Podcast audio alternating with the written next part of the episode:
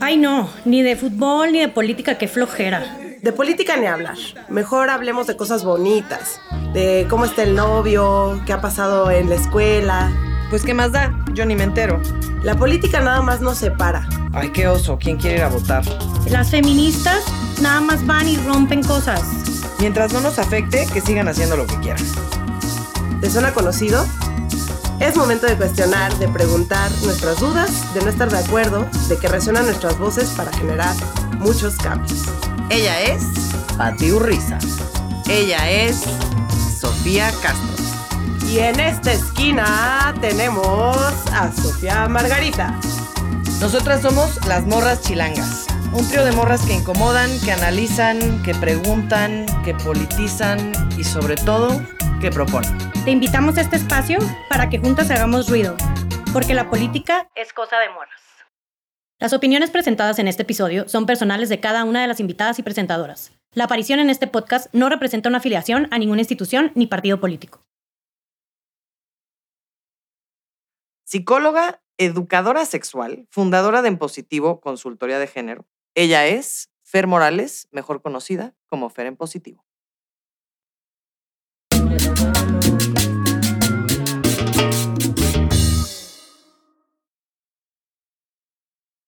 ¿Qué onda, Sof? ¿Cómo estás? Muy bien, semana? emocionada de que hoy vamos a hablar de un tema que puede ser muy complicado, pero estoy segura que lo vamos a llevar a un puerto muy amigable. Sí, tenemos que, que- que bajarlo a lo terrenal, ¿no? Porque luego se habla mucho de, de las diferencias del género desde una perspectiva muy académica, muy desde, híjole, términos complicados para muchos de Sí, nosotros. parece medicina, ¿no? O sea, Exacto. como que en lugar de una cosa con la que todos los días convivimos todas las personas que pues, somos o sea, nos identificamos con una cosa u otra u otra, nos lo hacen pensar como si fuera, no sé, este, iba a decir rocket science porque soy una pocha, que se, que se sepa en este podcast que soy una pocha.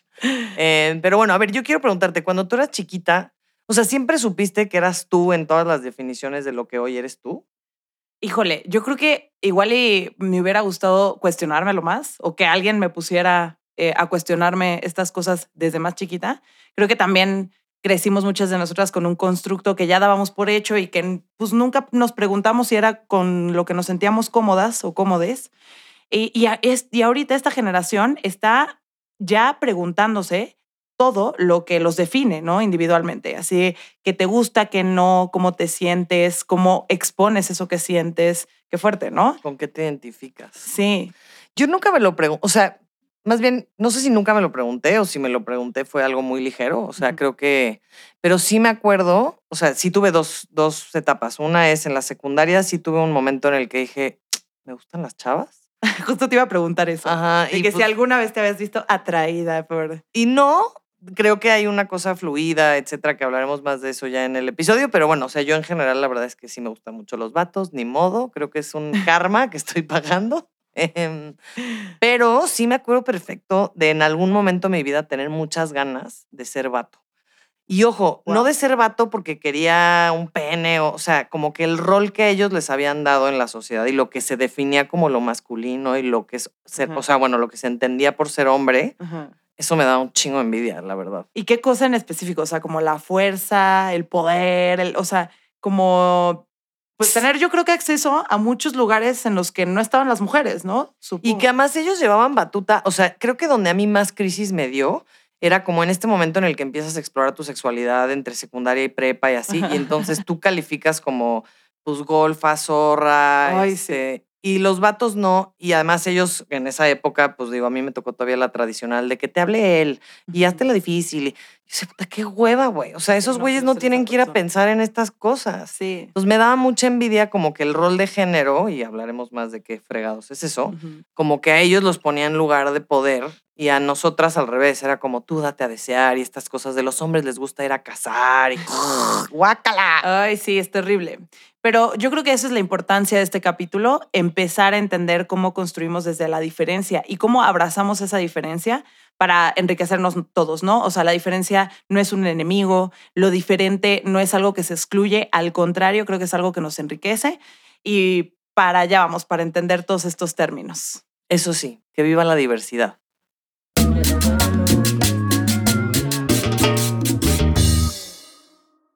Es psicóloga, educadora sexual y se especializó en prácticas narrativas con enfoque en atención y prevención de la violencia de género, para trabajar con personas que viven y o ejercen algún tipo de violencia, psicológica, sexual, física, económica, entre varias más. Fundadora en Positivo, consultora de género, en la que trabaja en la prevención y atención de la violencia hacia las mujeres. Fer, ¿cómo estás? Bienvenida al podcast. Muy bien, muchas gracias por la invitación. Estoy muy emocionada de estar aquí, de poder platicar con morras chingonas, así es que... Y chilangas. Y chilangas como yo, así es que... Adelante, adelante. Pues mira, ¿por qué no le entramos duro al tema? Queremos acercarnos hoy contigo a hablar de por qué el género es político. Pero antes de eso, creo que es importante poner un piso parejo para que quienes nos están escuchando eh, tengan la misma, digamos, versión que tú o que yo o que Pati de lo que decimos o a lo que nos referimos cuando hoy vamos a usar el término género. Entonces, mi primera pregunta sería bien sencilla. ¿Qué es? Perfecto. Pues para mí, a mí me gusta usar el término de identidad sexual y entonces en la identidad sexual dif- eh, diferenciamos entre distintos términos. Uno de ellos es el sexo, otro es el género, otra es la identidad, otra es la expresión y otra es la orientación sexual. Wow, yo me había quedado en que eran tres. Entonces, bueno. es, es muy, y así lo hacemos para es- explicar desde a los niños, niñas, a todo el mundo, ¿no? Y nos ayuda a entender justamente más adelante por qué es político, ¿no? Y por qué hay un contexto y por qué va cambiando, etcétera. Entonces, primero, el sexo es cómo expresamos nuestro cuerpo, ¿no? Lo físico, cómo son nuestros genitales a la hora de nacer, punto. O sea, nuestra biología, Exacto, tu cuerpo físico. ¿no? pero con el que nacimos. con el que naciste. Tu cuerpo, como se expresa, es tu sexo, únicamente. Es decir, un bebé nace y la única forma de diferenciar si es niño o niña es tiene pene o tiene vulva, ¿no? Ok. Sexo. Clarísimo. Clarísimo.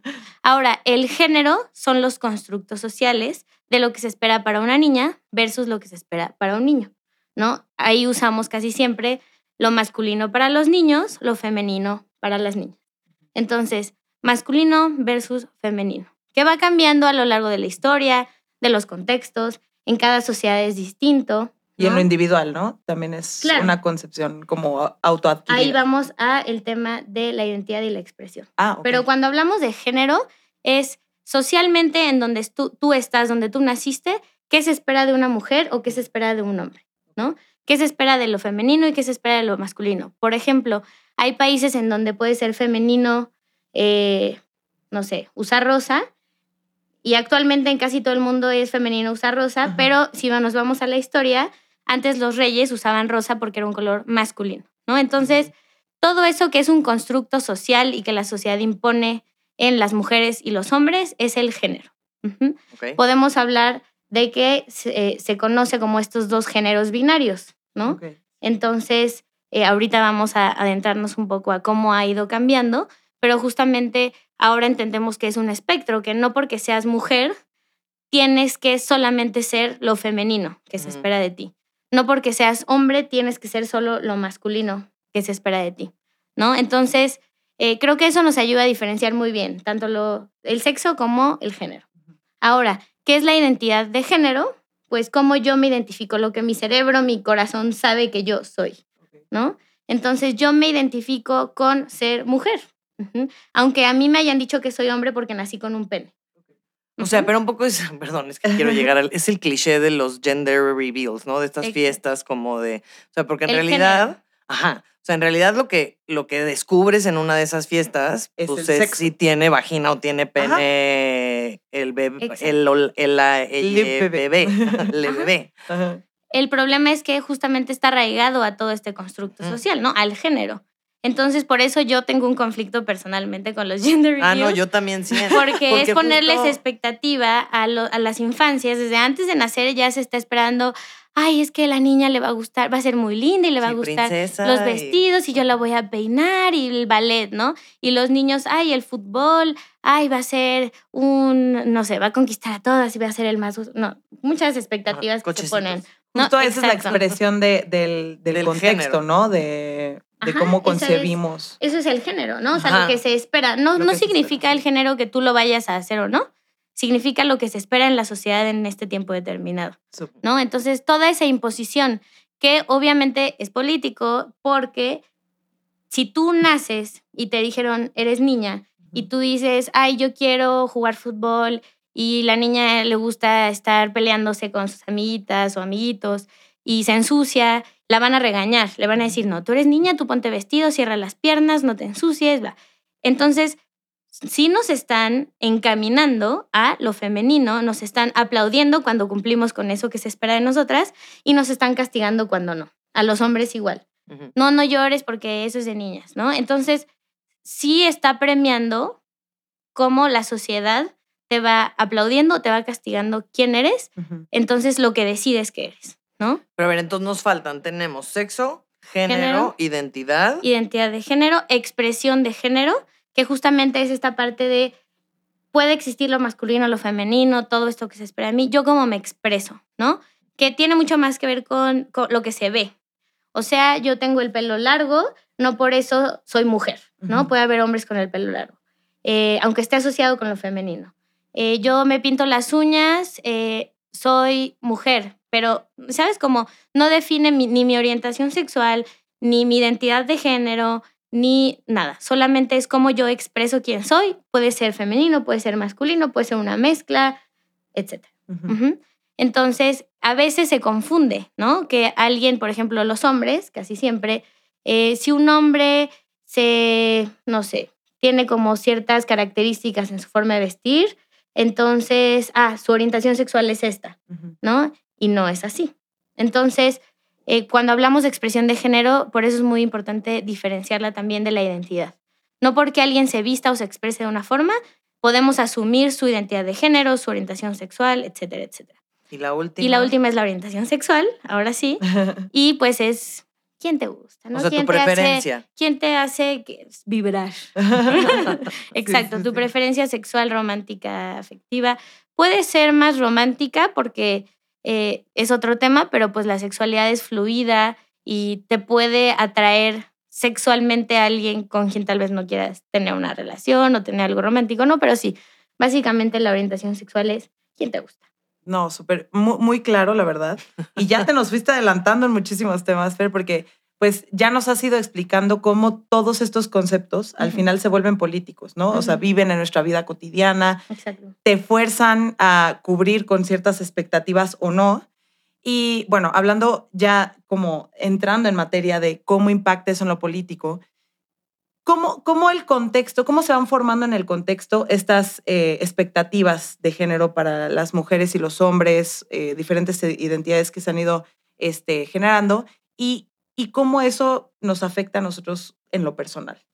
Ok, pues creo que a lo largo de la historia, ¿no? Eh, pues cuando, yo no me quiero ir muy a, a la historia y a cómo se, se formó, pero pues estamos en el capitalismo en donde los hombres tenían que ir a trabajar y las mujeres tenían que quedarse en casa para que los hombres pudieran ir a trabajar, ¿no? Entonces, eh, y desde todas estas ideas que se han ido desmintiendo también de las mujeres son recolectoras, los hombres salen a cazar, que ya sabemos que las sí. mujeres también cazaban, etcétera, ¿no? Sí. Pero como todas estas ideas y esta- estos aprendizajes que vamos arrastrando a lo largo de la vida y de la historia, pues obviamente tienen un impacto hoy, en la vida de hoy. El problema que yo veo es que muchas veces se naturaliza los roles y, y los estereotipos de género, ¿no? Se, se asume que si alguien nació con cierto cuerpo, entonces automáticamente va a querer ciertas cosas, tiene que hacer ciertas cosas, se le van a dar mejor ciertas cosas que otras. Entonces, sí, sí, las mujeres no saben manejar, no tienen capacidad de profund digo, ¿cómo se llama? De ver Espacial. profundidad espacial. Sí. Y se, y se asume como algo natural, ¿no? Como así, así nacimos. En vez de pensar cómo nuestra educación y nuestra formación y cómo se nos va separando en niños y niñas, nos va formando. Y, por ejemplo, si tú ves los juguetes de las niñas, son eh, muñequitas, bebés, eh, Barbies, ¿no? Para vestirlas, para aprender a cuidar. O sea, Claro, te van todo encaminando. eso te está encaminando a, a los algo. roles que espera la sociedad que tú cubras, ¿no? Exacto. Y los hombres es lo opuesto, ¿no? Entonces los carritos, lo- las pistolitas. Entonces se les... Y, y mucho más juego como que retan a su cerebro. Entonces, claro, sí, las mujeres tal vez no tenemos tanta capacidad visoespacial, pero es por genética o es porque desde chiquitas no se nos, No, eh, se nos expone a estos Claro, juegos. pues si no has esta- desarrollado, o sea, si mis hermanos toda la vida jugaron con cochecitos duplo, este, etcétera, pues claro que su cerebro desarrolló una capacidad de entender distancias, Exacto. dimensiones, que si a mí me, digo, en- no es mi caso, Te pusieron la honestamente, cocinita. pero claro, si me pusieron la cocinita, pues yo qué fregados, o sea, mi cerebro va a hacer como con- construcciones a una muy temprana edad, que además Claro. estamos hablando de años formativos muy Importantes. Sí, de hecho, o sea, justo este tema que, de que- del que hablabas, Fer, de, eh, que también lo trata mucho Noah Harari en su libro de Animales a Dioses.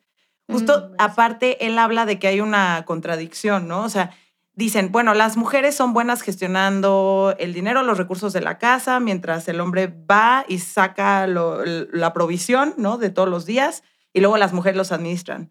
Y él lo que decía es como, bueno, si incluso cediéndoles ese punto, suponiendo Si que eso por hubiera sido. naturaleza y por genética así sucede, pues al final quienes tendrían mayor capacidad de gobernar, de organizar a comunidades, pues serían las mujeres.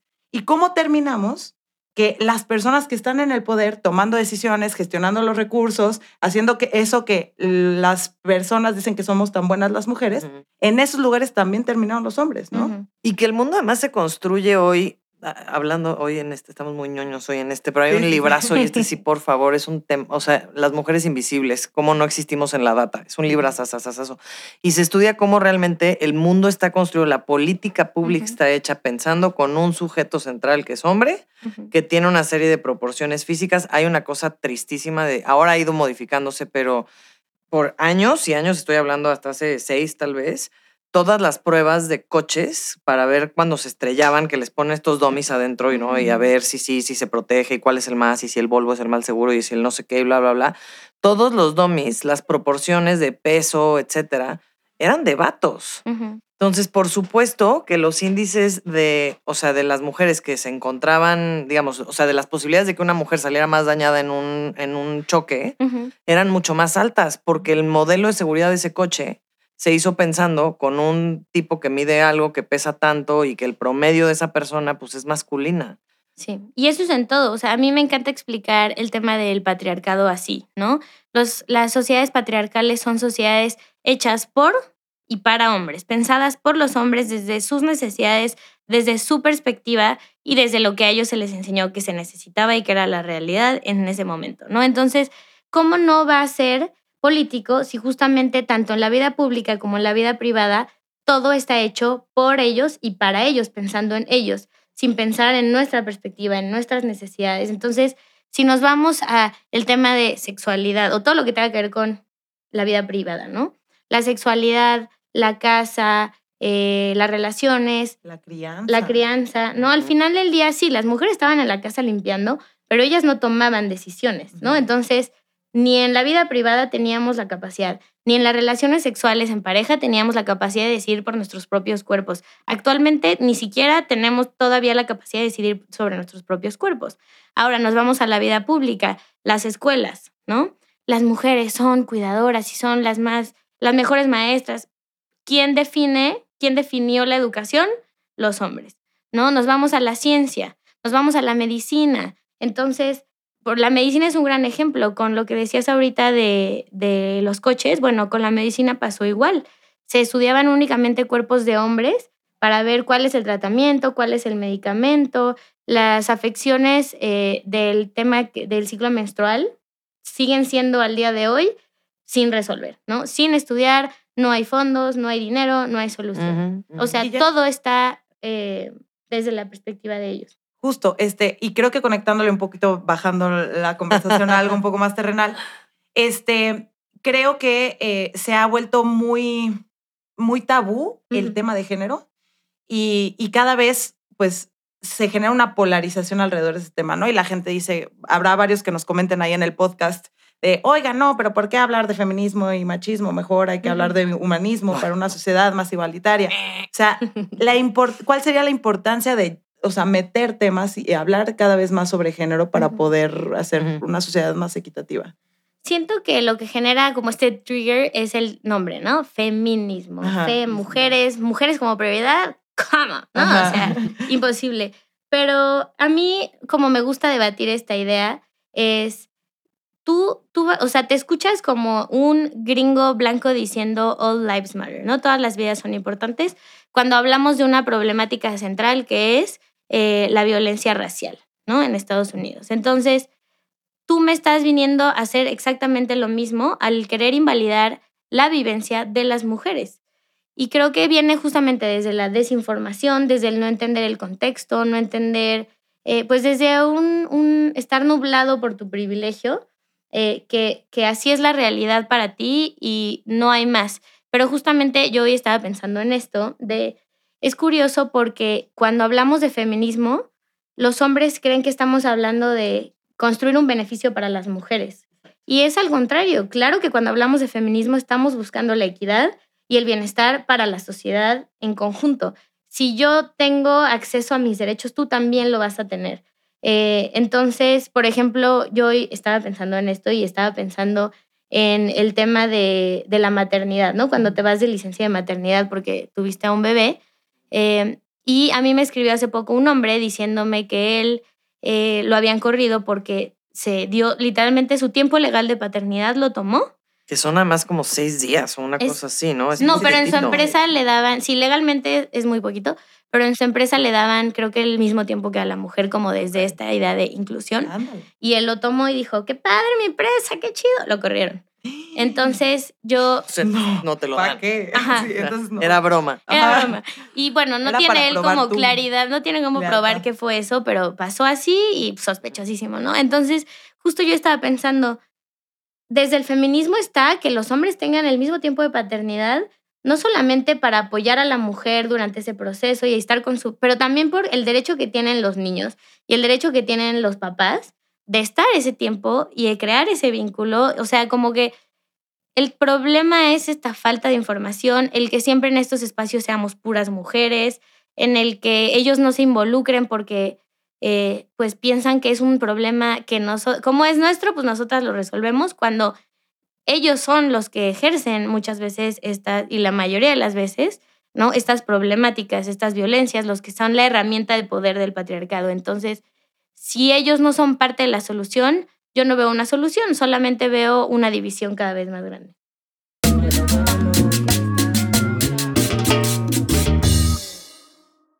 Bueno, a ver, justo en esto que dices de las paternidades y los derechos y las empresas y tal, más allá de entrar un poco a detalle en qué es exactamente lo que tú haces, Fer, a mí me, yo me muero de curiosidad cuando escucho estas, digo, voy a usar la terminología poco adecuada, pero no sé si son entrenamientos, asesorías, etcétera, que se hacen a las empresas sobre género. O sea, sí pienso como, bueno, que van y le dicen a los vatos. O sea, me parece, sobre todo pienso en las grandes empresas así, con los vatos empoderados en sus lugares de CEOs. Digo, wow. O sea, cómo sensibilizar a pues, una persona que además está acostumbrada a algo tan patriarcal como una jerarquía en un proyecto empresarial.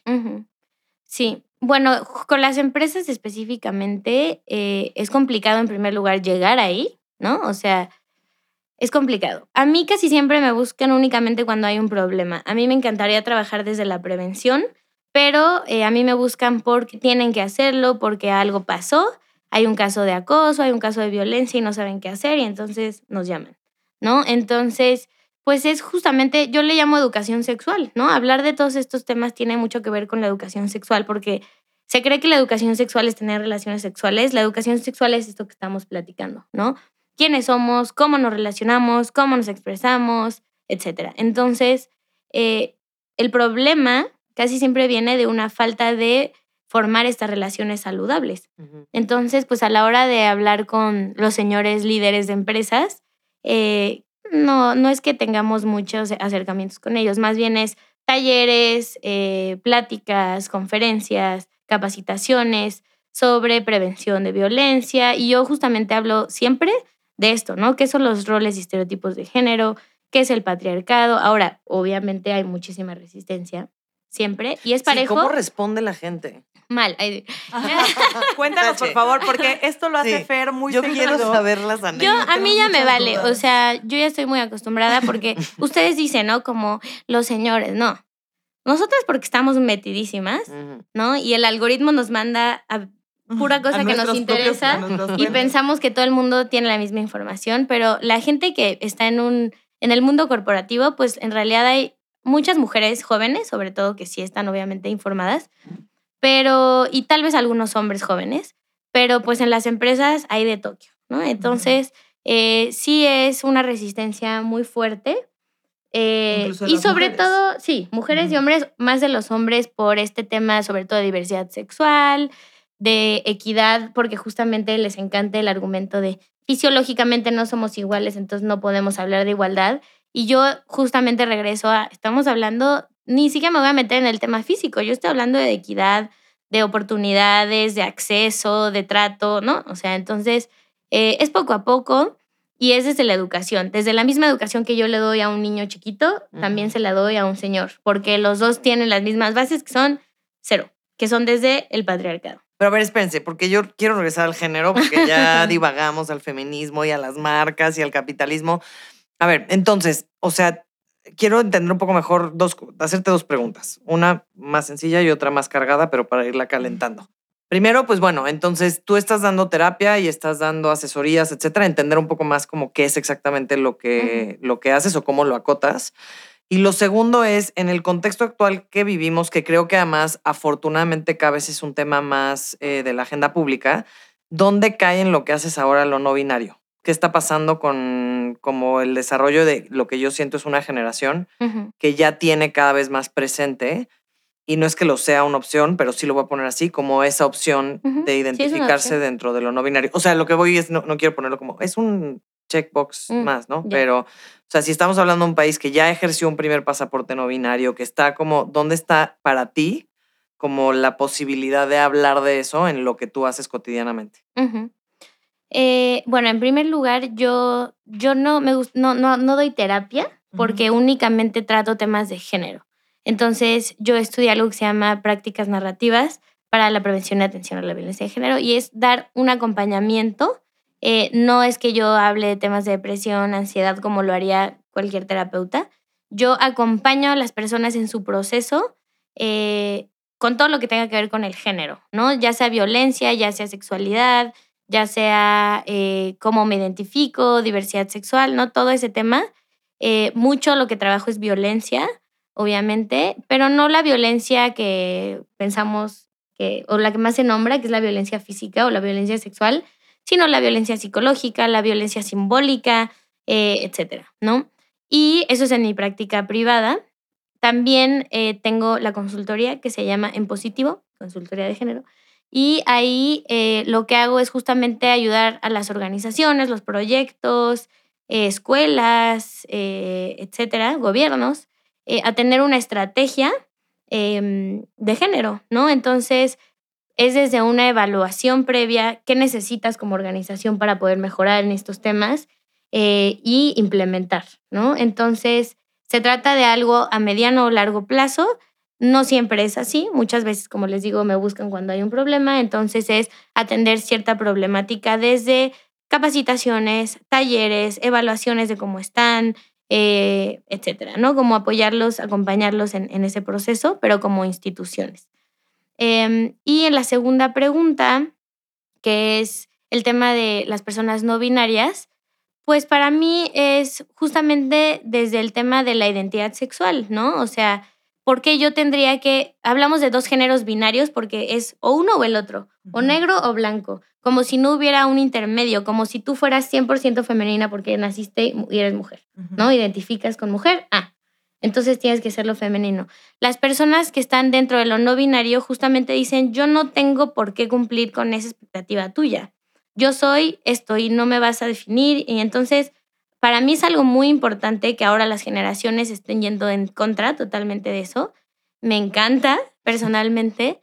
Eh, es complicado porque pues estamos hablando de que hay tres generaciones, una que es muy cerrada, una que está tratando de entender qué está pasando y otra que es muy abierta, ¿no? Entonces, eh, ¿cómo lo veo yo? Pues tratar de cada vez abrir estos espacios en donde sea más, eh, donde se entienda simplemente lo que significa, ¿no? Ser no binario, lo que implica y lo que no, y dejarnos de hacer ideas de que vamos a dañar a las infancias y todo esto. Entonces, uno, que esté la información allá afuera, que podamos eh, respetar las identidades de cada quien, desde eso, desde el entendimiento, desde el respeto, punto. Y es decisión de cada quien, ¿no? Entonces, para mí ha sido complicado. Yo tuve cinco años una organización de educación sexual, íbamos a las escuelas a dar educación sexual. Y pues el tema ya ni siquiera era tanto hablar de, de tener relaciones con, con las infancias, o bueno, con los adolescentes. El problema con los papás y las mamás era el tema de la diversidad sexual, ¿no? Sí, Qué peligro sí. que mi hijo tenga todas estas opciones. Y pues sí, Peligro. ¿no? Sí, sí, sí, porque para nuestros Amenaza. papás era, no había otra, o sea, Sí. nacías, ibas a la escuela, te casabas, buscabas marido, o tal vez estudiabas mientras buscabas marido, te casabas, tenías hijos, te morías, no había mucha opción. Para nosotros ya hubo más opción, ¿no? Pero es, es como parte de, de encontrar tu identidad, no, no es que vaya a influir. Si tú eres algo, lo vas a expresar tarde o temprano, Claro, ¿no? sí, Pero es como cuando éramos pubertas y un día eras emo y otro día eras girly y otro día eras punk. es parte de encontrar tu identidad, justamente jugar con el género y ver quién eres tú. Oye, ¿y, y, y no jaló lo de la Organización de Educación Sexual? Porque justo Sí. una cosa que veníamos platicando antes de entrar al aire contigo era, era sobre el tema de las infancias trans, ¿no? O sea, justo como lo explicabas, como que vemos una progresividad entre las generaciones, Ujú. este, cada vez son más abiertas, pero aún así no podemos dejar de lado como pensando que van a entrar en la misma dinámica las nuevas generaciones, las infancias. Entonces, lo importante de, de este proceso, ¿no? De dar educación sexual eh, a niños y niñas. Porque además, y, y sumando lo que dice Patti, eh, y regresando también a la conexión con lo político, a nosotras nos preocupa mucho que justamente por la desinformación, eh, las derechas recalcitrantes que trataron mucho tiempo de usar el matrimonio LGBT como algo que era en contra de la naturaleza y la, la, la, fueron perdiendo esa batalla. Ahora creo que ya es muy difícil, digo, particularmente en este lado del mundo, ¿no? O sea, México, Estados Unidos, como volver a echar para atrás el matrimonio LGBT, o sea, digo, po- todo puede pasar, ¿eh? Pero... Híjole, ahorita con el tema del aborto en Estados Unidos, yo ya... Sí, sí, a ver, de acuerdo. Yo ya no todo, sé. Todo puede pasar. Pero justo, o sea, pero siento un poco que lo que pasa es que hay muchas personas empoderadas de una edad, etcétera, de una comunidad como la comunidad LGBT, que pues están en posiciones todavía de, Sí, de poder, para defender sus agendas. Pero por eso siento que las derechas agarran la desinformación y temas como las infancias trans para decir, ven, ven, esos libertinos quieren convertir a los niños y los quieren operar. Y, o sea, como que hay un mundo allá afuera que justo politiza estas cosas. Que además para un niño, yo creo que nadie di- nace y dice, claro, yo quiero irme en contra de todo lo que dicta la sociedad para además meterme un macanazo emocional, para además tratar de definirme en un mundo que no me entiende. Y wow, y o sea, como... Sí, soy bien rockstar por eso. Justo, ¿no? Entonces, o sea, sí hay un tema para nosotros y, y- y estaría muy lindo como empezar a cerrar hacia allá con cómo manejamos esa desinformación, particularmente en torno hoy a las infancias, porque creo que es donde estamos viendo más abuso, en mi opinión, eh, de los discursos, pues justo del, digo, no, México De afortunadamente, odio. ajá, exactamente. Sí.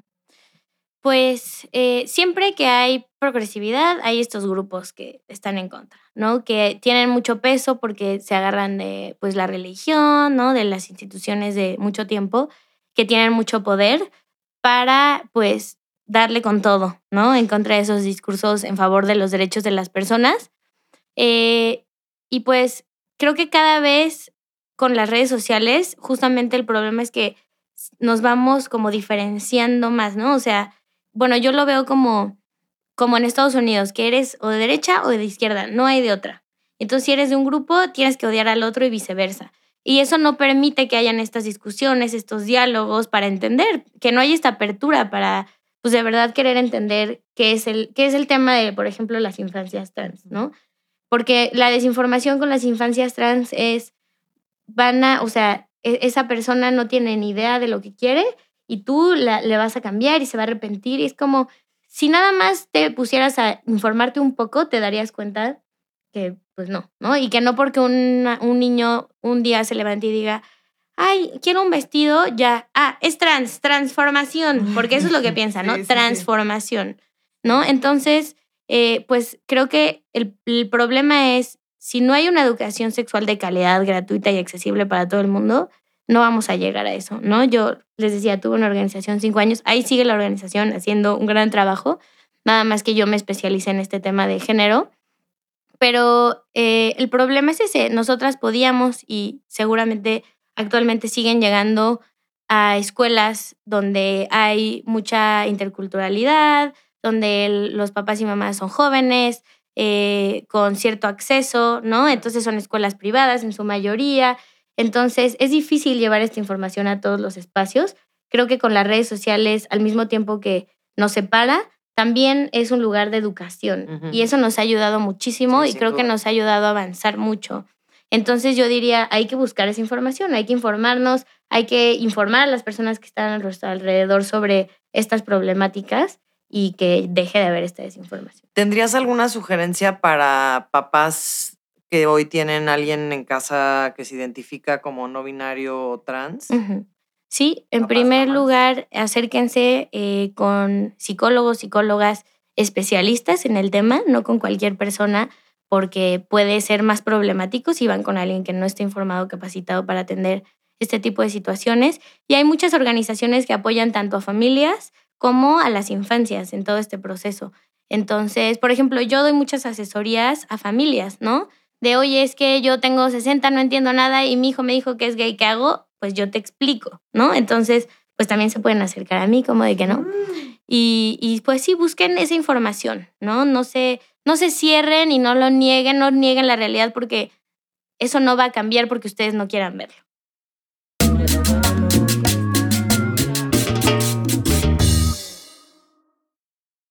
Bueno, pues a ver, entonces empezamos hablando de qué es el género, navegamos un poco por la noción de lo político, ya platicamos de lo que haces, cómo hemos, bueno, qué opciones tenemos para explorar en relación a, las infancias, en fin.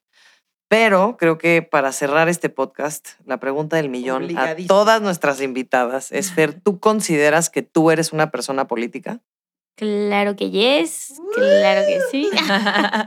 no se puede no serlo, ¿no? Todo el día, toda mi vida, todo mi trabajo es para intentar cambiar a la sociedad para bien, ¿no? Para tener relaciones más sanas, más respetuosas, una mente más abierta, ¿no? Eh, mi trabajo se ha convertido cada vez más en, pues, tratar de incidir en hacer un cambio, pues, más estructural en la sociedad, ¿no? Eh, ahorita estamos intentando eh, pues tipificar ciertos delitos para en favor de reconocer violencias que vivimos las mujeres en este país. Entonces, pues al final del día, al, querer eh, tener un granito de arena en esta sociedad, pues acabas metida en, en espacios que afectan ¿no? a otras personas y yo creo que eso es ser político. Coincido y coincidimos con esa postura bastante en este lugar. Sabemos que ante cualquier injusticia o forma que sucede en el mundo y si queremos cambiarla, pues al final tenemos que ser personas políticas en esta sociedad. Fer, muchísimas gracias por acompañarnos el día de hoy. Muchas gracias, a, todos los escuchas y nos vemos por acá en el siguiente episodio de Las Morras Chilangas, el podcast. Ahí se ven. Espero que igual que nosotras hayas sentido un chingo. Hayas escuchado puntos de vista informados, que te hayas debatido nuestras opiniones y posturas y sobre todo que te convenzas cada vez más que la política como la vida es cosa de moras. Desde nuestro poder a decidir sobre nuestros cuerpos, hasta dónde y qué podemos fumar, dónde vamos a comprar nuestra ropa, a quién le vamos a maquilar nuestra ropa y con qué derechos laborales. Literalmente todo, todo termina por ser política. Porque las morras somos sujeto y objeto de la política. Porque si no nos involucramos, alguien más va a tomar las decisiones por nosotros. Por eso tenemos que entrarle. Muchas gracias por escucharnos en otro episodio más de Las Morras Chilangas. Recuerda darnos follow en donde sea que nos escuches. Nuestras redes son arroba las morras chilangas en TikTok y arroba morras en Instagram.